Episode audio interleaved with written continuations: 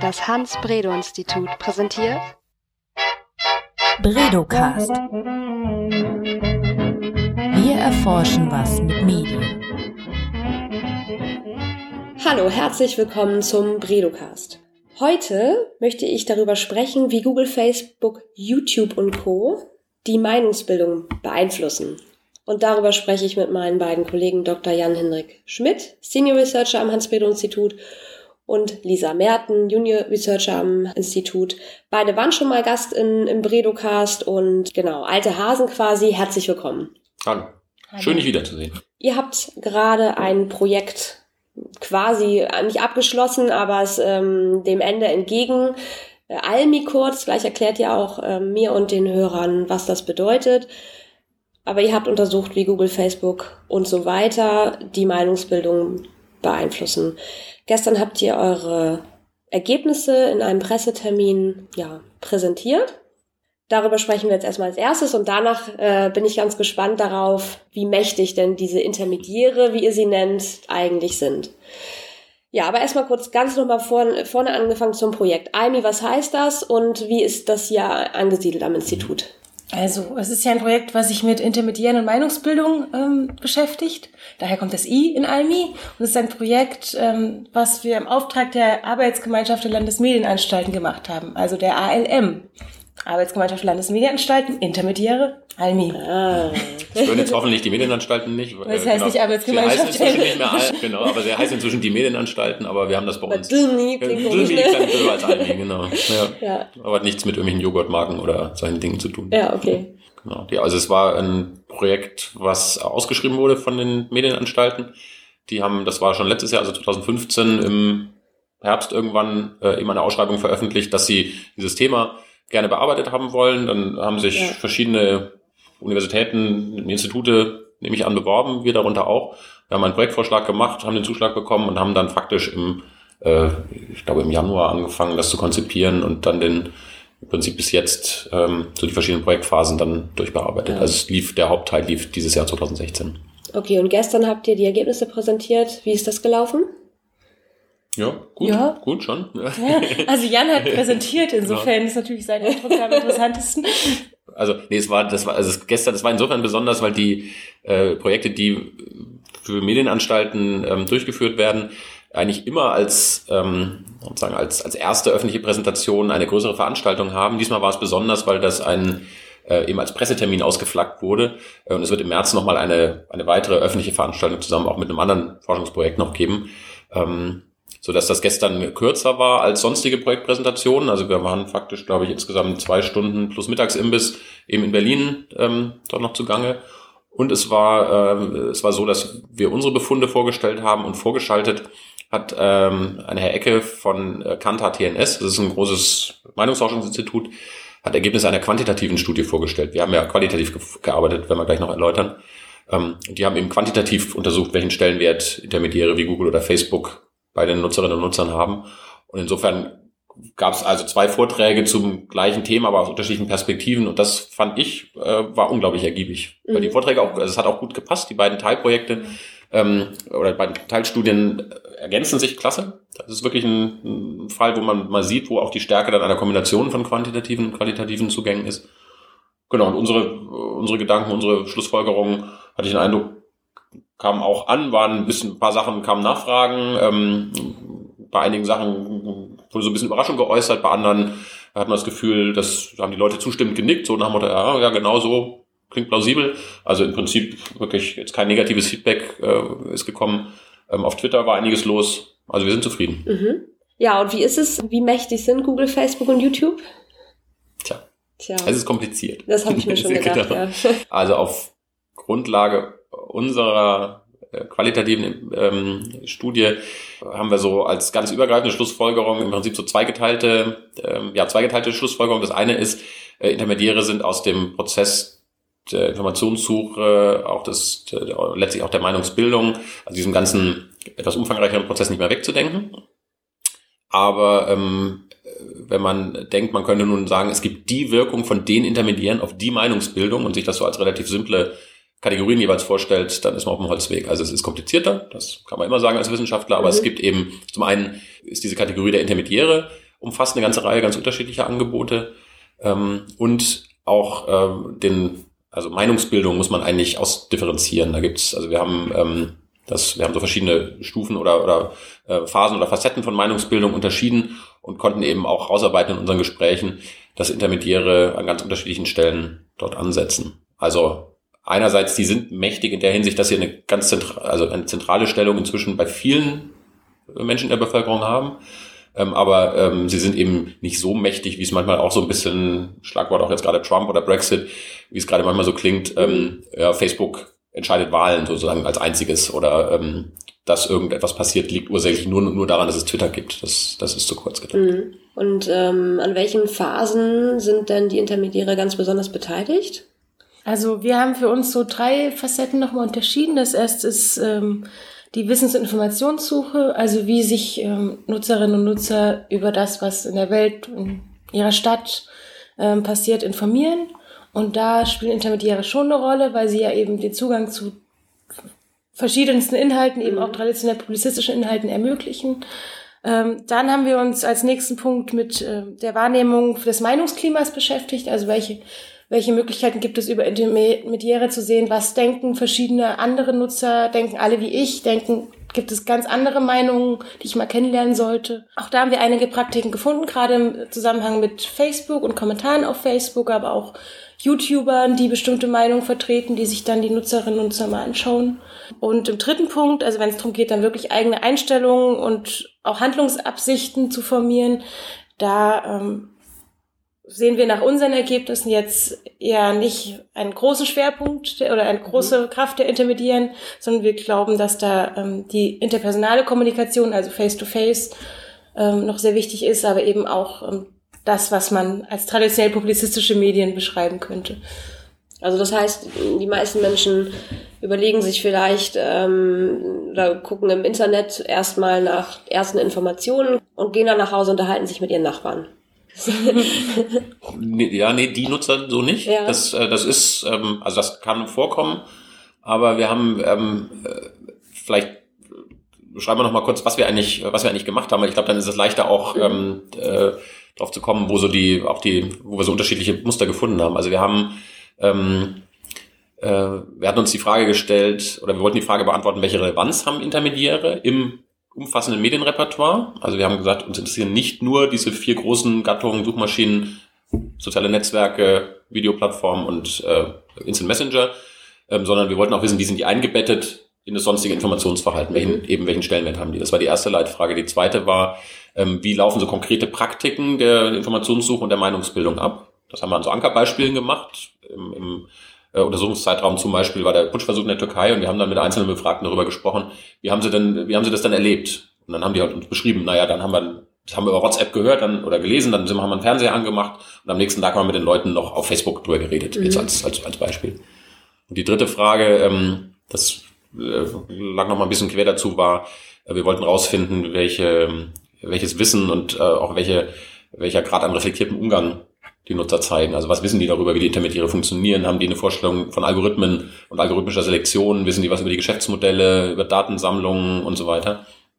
Und äh, das sind jetzt alles, wenn man sich diese Leitfragen anhört, äh, liegt eigentlich schon nahe, dass man das qualitativ ähm, machen kann und auch machen sollte, weil das ähm, komplexere Zusammenhänge sind, gerade wenn man das versucht, so ganzheitliche Repertoires abzubilden.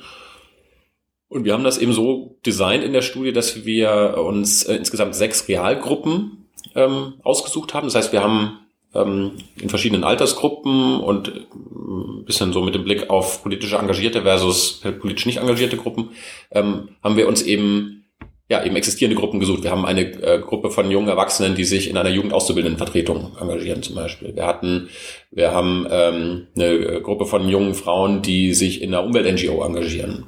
Wir haben ähm, ältere Erwachsene, die ähm, sich verkehrspolitisch engagieren. Das waren die drei Gruppen, in deren Gruppenzweck das politische Engagement angelegt ist. Mhm. Ähm, und dann hatten wir drei Gruppen, ähm, das war eine Teenager-Clique, das waren ähm, äh, junge Erwachsene, die ähm, in einem St. Pauli-Fanclub aktiv sind und ähm, ein Freundeskreis, also zwei ältere Ehepaare als Freunde. Und das waren also drei Gruppen, die, ähm, die auch politisch interessiert sind zu unterschiedlichen Graden, aber deren, wo im Gruppenzweck nicht das politische Engagement im Vordergrund okay, steht. Mhm. So. Und wir haben mit diesen Gruppen gesprochen und aus den Gruppen jeweils nochmal, uns nochmal drei Leute jeweils nochmal gesondert rausgezogen und mit diesen Einzelpersonen da haben wir dann nochmal sehr detailliert deren Medienrepertoires äh, rekonstruiert. Mit, tatsächlich muss man sich vorstellen mit Karten. Kann Lisa vielleicht noch was dazu erzählen, dass wir da also so Medienrepertoire-Visualisierungen gemacht haben und haben uns teilweise mit den Leuten vor Smartphone gesetzt und haben sie gebeten, zeigt uns doch mal bitte euer, euer Facebook, wie sieht euer Facebook aus? Oder äh, hier, wenn du jetzt googeln würdest zu Türkei-Putsch, wie würdest du das dann machen und wo, wo entscheidest du, was du weiterklickst? Also so mhm. lautes Denken mhm. in der Nutzensepisode. Und die also mit den beiden Methoden ähm, haben, konnten wir eben diese dichteren Beschreibungen auch von einzelnen Personen ähm, dann erarbeiten. Also wir haben wirklich zu jeder Person dann so fünf, sechs, sieben Seiten Porträt geschrieben, zu, zu jeder Gruppe auch.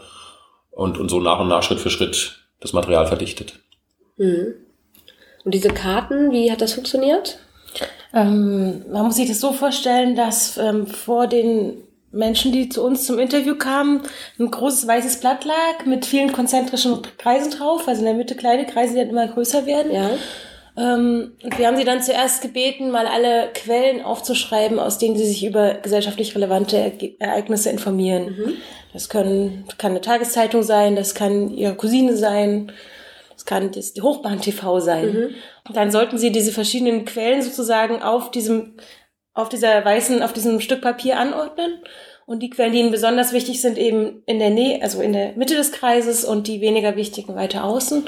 Und das eben immer begleitet von, von, von einem Kommentar und von Begründung, warum sie jetzt das so anordnen, welche, welche Medien ihnen wichtig sind, wie sie an diese Medien kommen, also direkt oder vielleicht auch Medien, also vermittelt über Facebook. Und durch dieses Gespräch und diese Aufgabe ergab sich dann eben ein eine Atmosphäre, in der man sehr gut sehen konnte, wie sie sich täglich, wie sich, wie sich die Nutzerinnen und Nutzer täglich informieren, aber auch welche, ähm, zum Beispiel welche Quellen sie besonders häufig nutzen, aus welchen Quellen sie Informationen zufällig bekommen und welche Quellen sie gezielt aus, ähm, aufsuchen, um sich zu informieren. Mhm. Und am Ende hatten wir eine große, eine große Karte mit bunten Zetteln und noch viel bunteren Stickern darauf. Mhm. Habt ihr das jetzt am Nachhinein auch visualisiert? Ja. ja? Also genau. Dann können wir das ja vielleicht sogar unter den ein, Podcast stellen. Kann man ein Beispiel, genau. Ja. ja. Ja. genau. Wenn Sie das jetzt hören, gucken Sie auf die Podcast-Seite. Genau. Da sehen Sie es. Sehr gut. ähm, ja, und ähm, ist es dann so, dass jetzt sind wir ja wieder ein bisschen im allgemeinen Medienrepertoire gelandet, aber bei Google, Facebook, YouTube mhm. und WhatsApp, wo landen die in der Regel? Sind die sehr, sehr im Zentrum der ähm, äh, dieses Medienrepertoires oder wie ist das gewesen in der Regel? Ganz unterschiedlich. Ah, ja. Ganz unterschiedlich. Also es ist ähm, ich glaube, ein, was, was bei vielen, zumindest bei den Gesprächen, bei denen ich dann auch dabei war, wir haben das uns ein bisschen aufgeteilt, also nicht jeder von uns hat alle Gespräche geführt, sondern, ne, aber bei denen, bei ich, äh, ich dabei war, die ich auch eine gute Erinnerung jetzt noch habe, war das so, dass die ähm, oft eher etwas später genannt wurden. Also die Leute, wenn wir sagen, über welche Quellen informierst du dich, ähm, kamen tatsächlich oft ähm, erstmal klassisch publizistische Angebote oder die Leute haben, haben gesagt, naja, Fernsehen, Fernsehnachrichten, dann kann man so nachbohren, dann nannten sie vielleicht Tagesschau.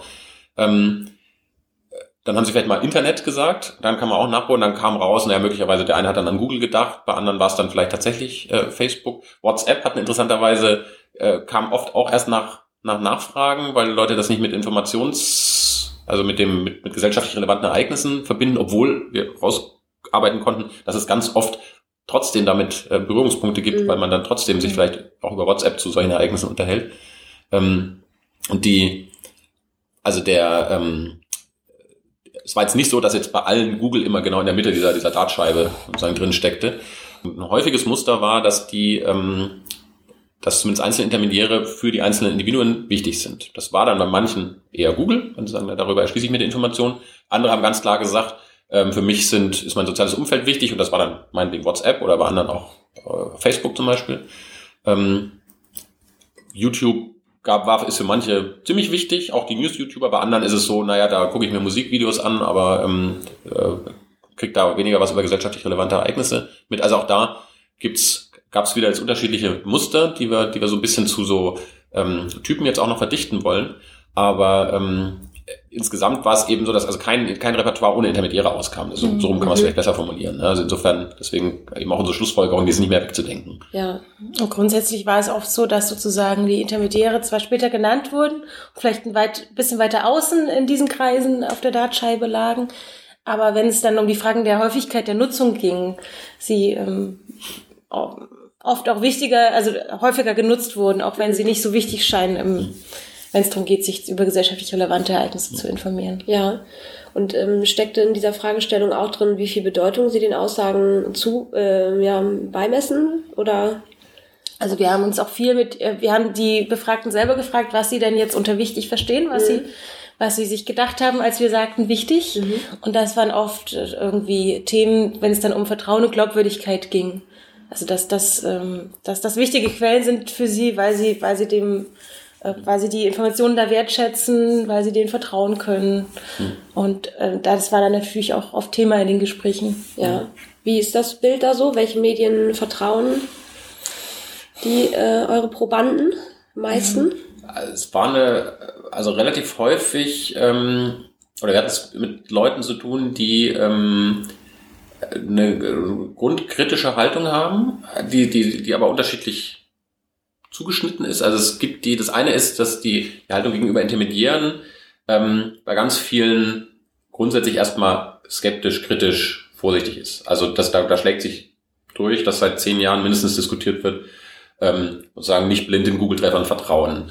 Äh, Facebook sammelt ganz viele Daten von euch, ähm, etc. Ja, YouTube ähm, macht algorithmische Filterung. Also diese ganze Debatte, die wir jetzt wirklich seit Jahren führen, dass die Intermediäre ja etwas tun und eine andere Art ähm, äh, uns eine andere Art ähm, zur Verfügung stellen, an Informationen zu kommen, das ist bei den Leuten irgendwie angekommen und führt dazu, dass die Leute, dass also keiner jetzt sagt, äh, ich vertraue dem allen blind, jetzt mal mhm. so zu verkürzt zu sagen. Also beruhigend, schön. Beruhigend, genau. Ist dann, also wenn, also äh, sozusagen über dieses Grund, ich nenne es jetzt mal Grundskepsis oder Grund, ähm, also Misstrauen wäre schon zu hart, aber diese Grundvorsicht ähm, hinaus ähm, variiert dann unglaublich stark, wie, wie detailliertes Wissen über die Funktionsweise ist und wie detailliert auch der dann nachher der sozusagen die eigenen Coping-Strategien sind, weil es sind ja verschiedene Sachen denkbar. Wenn ich, wenn ich skeptisch gegenüber Facebook bin, ganz häufig haben wir bei denen, die skeptisch sind, dann die, die nutzen es dann nicht. Mhm. Was sind Copings? Coping, also ähm, äh, wie, ähm, Strategien des, des Umgangs mit Problemen. Okay. So. Mhm. Also mir stellt sich ein Problem, ich muss damit, muss das irgendwie bewältigen.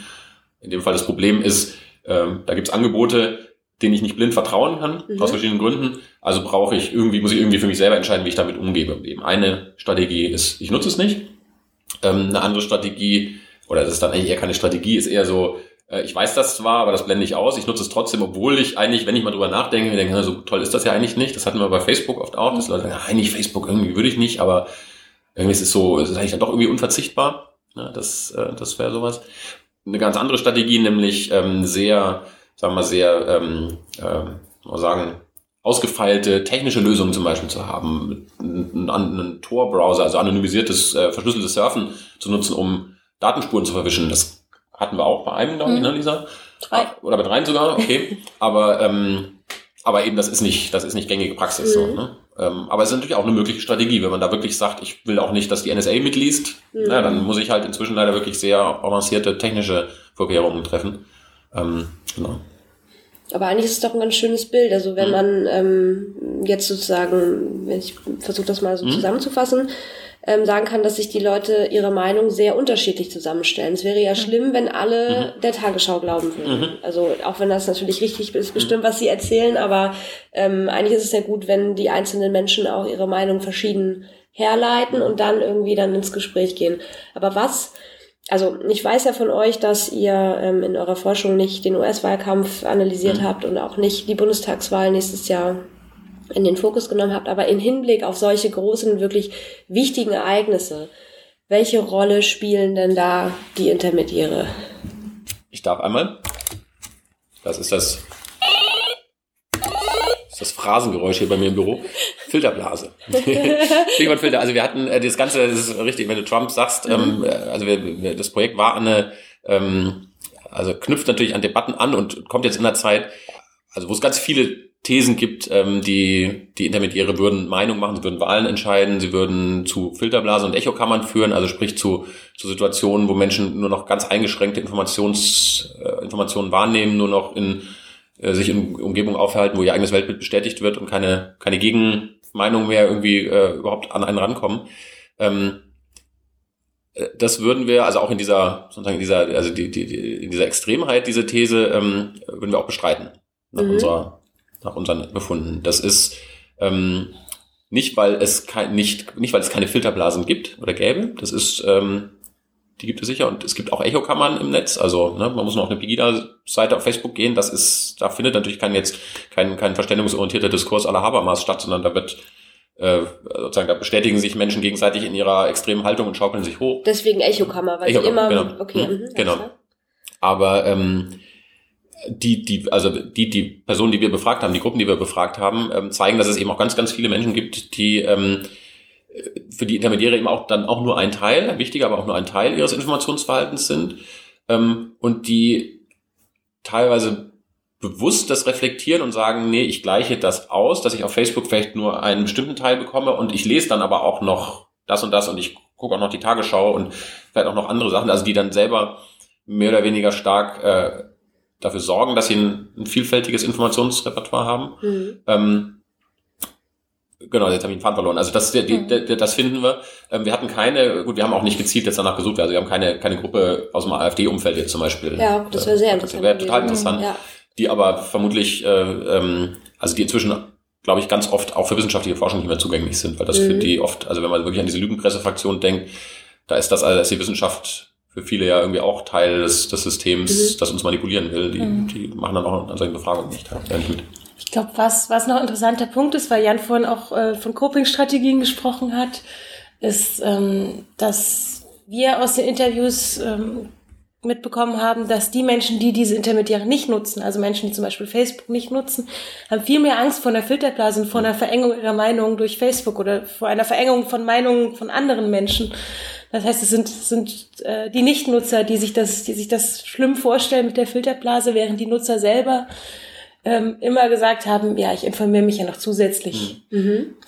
Die machen das übrigens auch, die, also die Nutzer informieren sich auch deswegen zusätzlich, weil sie ähm, gerade Facebook gegenüber, also die, die, die, die, die, ähm, die Wertungen von Facebook waren größtenteils negativ. Also die Leute sagen, ich bin noch auf Facebook, aber im Grunde da ist so viel Quatsch, da wird mir so viel irrelevanter Müll in meine Timeline gespült. Ähm, äh, das, das, äh, ein, ein Befragter sprach davon, also für ihn ist Facebook Kriegsgebiet, weil der halt wahrnimmt, egal in welchem Zusammenhang, wenn irgendwie auch nur ansatzweise was zum Thema Islam oder Flüchtlinge kommt, dass die fort die Leute aufeinander eindreschen. Ähm, und das ist für die, ähm, also äh, Facebook ist dann für die Nutzer nach wie vor ein Werkzeug, um soziale Beziehungen zu pflegen. Aber ähm, es gab auch da Ausnahmen, aber für, die, für viele ähm, ist Facebook eben auch nicht oder nicht mehr der Ort, wo man das Gefühl hat, da kann man sich jetzt auch noch irgendwie einigermaßen verlässlich und konstruktiv über, äh, über gesellschaftliche Ereignisse austauschen. Mhm. Es wird dann, ähm, Facebook wird dann wieder relevant, wenn es Ereignisse sind, die auch im eigenen, äh, eigenen sozialen Netzwerk aktiv sind. Also Stichwort ähm, Amoklauf in München, war auch in unserer Feldzeit, wo Leute gesagt haben, naja, wenn das, ähm, also wenn sowas passiert, dann gucke ich natürlich auf Facebook und über WhatsApp geht's den Leuten, die ich kenne, die da unten sind, meine Freunde und Verwandte, geht's denen gut. Ähm, da, na, da beschäftigen sich die Leute mit einem drängenden aktuellen Thema. Ähm, aber sie wollen jetzt nicht sagen, ich will jetzt irgendwie ähm, wissen, was weiß man schon über die Täter, sondern sie wollen wissen, geht's meiner Cousine gut, die in München lebt. Mhm. So, da wird Facebook dann wichtig. Okay. Ähm, ich habe mich gerade noch was gefragt. Und zwar Mhm. ähm, würde ich jetzt ähm, Google, Facebook, YouTube so locker in einer Reihe sagen, Mhm. weil die ähm, äh, sich dadurch ein, dass sie ähm, ja, mit Algorithmen filtern. Mhm. Aber WhatsApp, also warum, ne? Erklärt mir doch mal, warum, warum WhatsApp eben in dieser Reihe mit auftaucht. als, äh, also ich könnte es mir jetzt leicht machen und sagen, weil in der Ausschreibung gefordert wurde, dass eben auch äh, Instant Messaging-Dienste als Intermediäre mit behandelt werden. Das Mhm. stand da, vermute ich, auch deswegen drin, weil man seit ein, zwei Jahren ja auch davon spricht, welches Potenzial WhatsApp haben kann für politische Angebote, dass die Mhm. eben WhatsApp nutzen können, um auch sagen Eilmeldungen oder Nachrichten einzuspeisen in die, Ja. in die Beziehungsnetzwerke. Das haben wir nicht, ich gucke jetzt nochmal zu Lisa, ne? das, also das haben wir nicht gefunden, Nee. was dazu sagen? Nee, also die Nutzer, ähm, die Nutzer kannten das nicht. Meines Mhm. Wissens war das niemandem bekannt und konnten sich das auch, also haben das eher abgelehnt oder konnten sich das überhaupt nicht vorstellen, dass sie per WhatsApp journalistische Angebote bekommen, weil WhatsApp ja was viel Persönlicheres ist sozusagen, Mhm. als jetzt für sie der Zugang zu Journalismus. Ähm, einerseits ist es natürlich möglich, dass sich das in den nächsten Jahren ändert, ähm, weil eben schon allein die WhatsApp-Nutzung einfach Mhm. sehr verbreitet war Mhm. und Dann, ja, und man muss natürlich auch nachgucken. Also, sag ich mhm. mal, wenn man den Verdacht hat, dass WhatsApp auch so eine Funktion übernehmen kann, ist es klar, natürlich auch eure Aufgabe als Forscher nachzugucken, ist es denn wirklich so? Und ihr könnt mhm. jetzt sagen, nee, WhatsApp ist zur Informations- und Meinungsbildung eigentlich wird es nicht benutzt. Nee, das, jetzt stimmt, nee, das, ist, das ist nämlich ja. der zweite Grund, warum es dann nachher okay. auch gut war, ja. zu haben, weil ähm, eben was wir vorhin meinten, äh, Meinungsbildung eben natürlich mehr ist als nur, welche, an welche Informationen komme ich. Mhm. Ähm, es geht eben auch, Lisa hat das gesagt, Beobachtung meiner Umwelt, welche Themen sind aktuell, wie ist das Meinungsklima, also diese Folge, da ist, ähm, da fängt WhatsApp schon an, interessant zu werden, weil WhatsApp ja nicht die reine One-to-One-Kommunikation nur unterstützt, sondern das eben auch für Gruppenkommunikation interessant sein kann. Und selbst, selbst bei One-to-One-Kommunikation kann ich eben möglicherweise über WhatsApp noch irgendwie schickt mir halt jemand was und sagt, krass, was da passiert. Und schon merke ich, aha, da ist anscheinend ein Thema, was auch meine Freunde mhm. beschäftigt. Und das andere, also was noch wichtiger ist, ist, ähm, ist eben die Meinungsbildung im engeren Sinne, die, ähm, die eben ganz viel im, im, im Gespräch, im, im Austausch stattfindet. Ähm, und da ist, wenn, wenn Intermediäre an dieser Stelle von Meinungsbildung relevant sind, dann ist es am ehesten noch WhatsApp. Hm. Das ist auch, es ist auch nicht so, dass man sich vorstellen muss, alle Leute reden ständig auf WhatsApp mit ihren Freunden über Politik, das wäre auch falsch. Ähm, aber wenn sie mit, sozusagen übers Internet mit Leuten sich über Politik austauschen, dann ist es bei manchen noch das persönliche Facebook-Profil, aber bei mehreren, mehreren dann noch eher, dann eher über WhatsApp, dass man sich dann hm. zum Beispiel über WhatsApp auch ähm, gegen, also das hat, war eine, eine Gruppe, nämlich so diese Jungsklicke, diese, diese äh, Teenager, die unter anderem WhatsApp genutzt haben, um sich über den Türkei-Putsch mhm. auf dem Laufenden zu halten. Ähm, weil drei von den Jungs, von den vier Jungs äh, abends halt vorm Fernseher saßen jeweils und einer aber irgendwie unterwegs war. Und der hat dann immer gesagt, hey, äh, was passiert denn da gerade? Und dann haben sie den halt in ihrem Gruppenchat auch über, also auf dem Laufenden gehalten und haben sich da dann auch insgesamt ein Bild also mhm. ein Bild gebildet, ein Bild geschaffen, was da gerade passiert, in, in, in, als Gruppe. Interessant, ja. Mhm. Also ähm, ein anderer Aspekt dieser Instant Messaging Dienste ist, das ist ja auch nicht nur WhatsApp, sondern wir haben zum Beispiel auch nach dem Facebook Messenger gefragt oder eben auch Threema oder Signal. Und dieser Fußballfanclub, den wir interviewt haben, die hatten zum Beispiel eine eigene Facebook Messenger Konversation, die sie, die ihre Hauptkommunikationsmittel ähm, ist, war. Mhm. Ähm, und die haben sich da gegenseitig Links zu politischen Themen geschickt. Die haben darüber abgestimmt, ob sie jetzt aufgrund von äh, sexistischen, rassistischen Vorfällen in einen anderen Block im Stadion ziehen. Ähm, die haben diskutiert, wie man mit, äh, wie man Gewalt im Fußball umgeht. Und also bis zu einem gewissen Punkt eben immer in diesem Messenger. Mhm. Weil es eben sich eben auch anbietet, dort äh, Links zu teilen. Also gerade in dem Messenger, weil er eben auch an, an Laptops und PCs gebunden, gebunden sein kann ähm, Links zu teilen mhm. in der, innerhalb der Gruppe. Warum muss man das vielleicht kritisch sehen, dass Leute politische Meinung darüber austauschen über solche Dienste. Muss man das kritisch sehen? Nee. Jan schüttelt den Kopf? Ja, nee, nee, muss man auch nicht. Also es Hauptsache, ist, sie tauschen sich aus. genau. Ja, ja, nee, das, also der, die, ähm, also der, der, ähm, es, also dieser ganze, dieses ganze eher skeptische, der skeptische Blick darauf, der auch so im, im öffentlichen Diskurs, auch im politischen Diskurs ist, der, ähm, der ist nicht, weil also die, die, die, die, die Politiker haben nicht Sorge, dass Leute sich über Politik austauschen. Es ist halt diese, ähm, es ist eben das, was ich, diese Schlagworte, die ich vorhin genannt hatte, Filterblase und Echokammer als äh, mögliche Verzerrung eines Ideals von aufgeklärtem, ich nenne nochmal Habermas hier, als äh, verständigungsorientierter Diskurs, wo also nur das bessere Argument zählt. Ähm, und ähm, wo man eben auch, auch sich vielfältig über existierende Meinungen und Themen informieren kann. Das ist also die Sorge ist, dass ähm, äh, durch algorithmische Selektion und durch ähm, auch durch, durch soziologische und psychologische Faktoren ähm, eben Menschen sich nicht mehr diesen, dieser Vielfalt aussetzen an Meinungen und Informationen, sondern entweder algorithmisch gefiltert nur noch was eingeschränkt, nur noch das vorgesetzt bekämen, äh, was sie gestern schon interessiert hat, oder eben diese Echokammern, über die wir gerade schon gesprochen haben. Und das Ganze noch gekoppelt damit ähm, mit der grundsätzlichen Sorge, dass ähm, hier, dass also hier Infrastrukturen, über die auch öffentliche Kommunikation oder öffentlich relevante Kommunikation stattfindet, oder nochmal anders, Infrastruktur, die Öffentlichkeit schafft, dass die in den Händen von letztlich, also von zwei Konzernen ist, nämlich mhm. Google und YouTube und Facebook und WhatsApp. Ja. Sind ja ne? Und äh, dass da also ähm, letztlich Profitinteressen also unterm Strich darüber entscheiden, wie die Dinge gestaltet sind und ähm, das ist eben auch, dann sind wir nochmal bei Trump, also das ist ja auch der, ähm, also ein, ja, ein Strang in der Diskussion jetzt äh, nach Trump, nach der Trump-Wahl gewesen, ähm, dass also Facebook gegenüber vorgeworfen wurde, ähm, ihr habt meinetwegen, ihr habt nicht die Wahl entschieden, aber ihr habt, also bei euch ähm, wurden also ganz offensichtlich Fake News geteilt und waren auch populär, ähm, äh, die ihr nicht unterbunden habt, obwohl ihr hättet wissen können, dass das Fake News ist, aber ihr habt das zugelassen, weil da wurden Klicks generiert. Und mhm. die, also Facebooks Interesse im Moment leider, auch, auch sozusagen tragischerweise oder problematischerweise, ist, ist nicht Öffentlichkeit, funktionierende Öffentlichkeit herzustellen, sondern ist Klicks zu generieren, um Werbung einzublenden, also mehr über die Leute zu wissen und dann Werbung einzublenden, worüber sie sich finanzieren. Mhm. Ja. Hm. Wie ist denn das? Könnt ihr jetzt ähm, anschließend an eure Forschung irgendwas, wie soll ich sagen, jetzt in die Gesellschaft zurückgeben, mhm. Handlungsempfehlungen an die Politik aussprechen oder aber auch mhm. einen Appell an äh, andere Forscher richten? Ähm, das ist das der äh, heiße Shit, da müsst ihr weitermachen. Mhm. Lisa? Also der heiße Shit ist es natürlich, also das merkt man ja schon allein daran, dass ich, dass das Thema eben auch seit Jahren in die, in die Feuilleton und andere Pressedebatten rübergeschwappt ist. Das natürlich ein, ähm, Praktiken sind, die, die auf einmal viel Relevanz äh, erhalten haben und deswegen äh, heiß diskutiert werden. Insofern ist es sicherlich schön, darüber mehr zu wissen, als das, was irgendwie so schlagwortartig ähm, in Talkshows äh, gesagt wird. Also ich beschäftige mich zum Beispiel, will mich zum Beispiel in meiner Promotion mehr damit beschäftigen, wie Leute sich ähm, Quellen für Nachrichten selbst zusammenstellen und äh, selbst sich so ihr eigenes Repertoire in sozialen Netzwerken kuratieren. Mhm.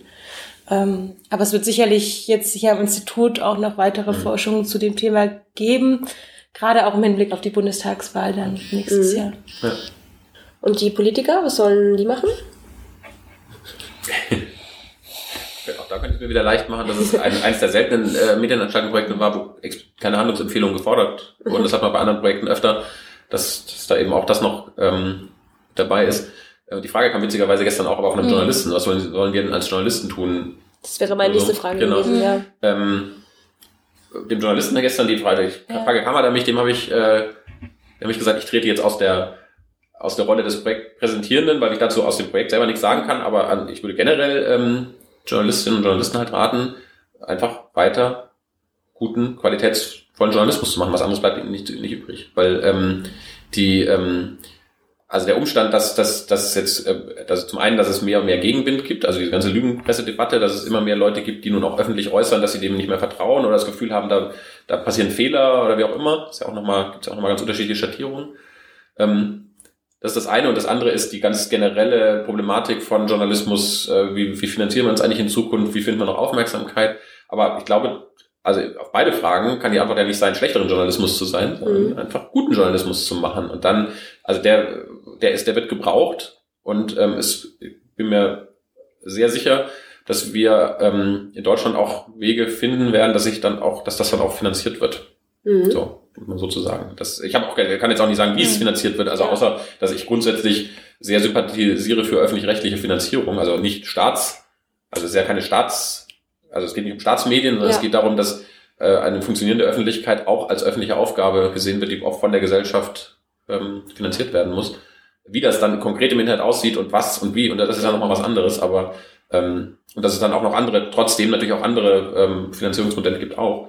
Aber ähm, ja, jetzt bin ich so ein bisschen ins, äh, Grundsätzliche abgedriftet, aber ich glaube, das ist ähm, also an Medien und an Politik gemeinsam, äh, glaube ich, der Appell, ähm, also darauf zu achten, was Wissenschaftlerinnen und Wissenschaftler über diesen Strukturwandel von Öffentlichkeit herausfinden und da nicht nur auch, vielleicht auch nicht nur auf Prozentwerte Studien gucken, sondern eben auch, auch so Projekte wie unseres zu finanzieren oder, oder zur Kenntnis zu nehmen ähm, und auch anzuerkennen, dass auch qualitative Verfahren ähm, einen, also dass die eben Erkenntnis liefern. Das hatten wir gestern, also ich, ich glaube, es ist auch, hat auch geklappt, dass man zeigen könnte, ähm, naja, wir haben jetzt 18 Leute befragt, aber es geht nicht um Repräsentativität im statistischen Sinne, aber trotzdem ist das, was wir rausdifferenziert haben, was wir zeigen konnten, ist ja trotzdem richtig und auch ergänzt das Bild. So. Ja. Ja, wir äh, schließen diesen Podcast mit einem Appell an Journalisten, Politiker und äh, natürlich die Wissenschaftler, mhm. ähm, weiterzumachen wie bisher, möglichst äh, noch besser zu werden mhm. in dem, was sie tun. Und ein, äh, ein Loblied an die qualitative Forschung. Und ähm, ja, ich bedanke mich bei euch beiden und äh, würde gerne zum Abschluss nochmal dieses wunderbare kleine mhm. äh, Pilzchen drücken, was vorhin schon einmal, wie funktioniert das denn? Wie macht man das Eigentlich an? muss man oben drauf drücken. Alles klar. Benutze ich bei Meetings gerne, wenn jemand eine gute Idee hat. Oder wenn, wenn äh, Bullshit-Bingo. Also Okay. Filterblase. Du darfst jetzt aussuchen, welche. Und wenn das gedrückt wird, weiß man nie, ob es eine gute Idee oder Bullshit war. Ne? Ja, okay, wunderbar, genau. alles klar. Davon mache ich, gleich ein- davon mache ich gleich ein Foto, damit die Hörer auch wissen, worüber wir hier sprechen. Ja, vielen Dank und bis zum nächsten Mal. Gerne. Danke. Bredocast. Wir erforschen was mit Medien.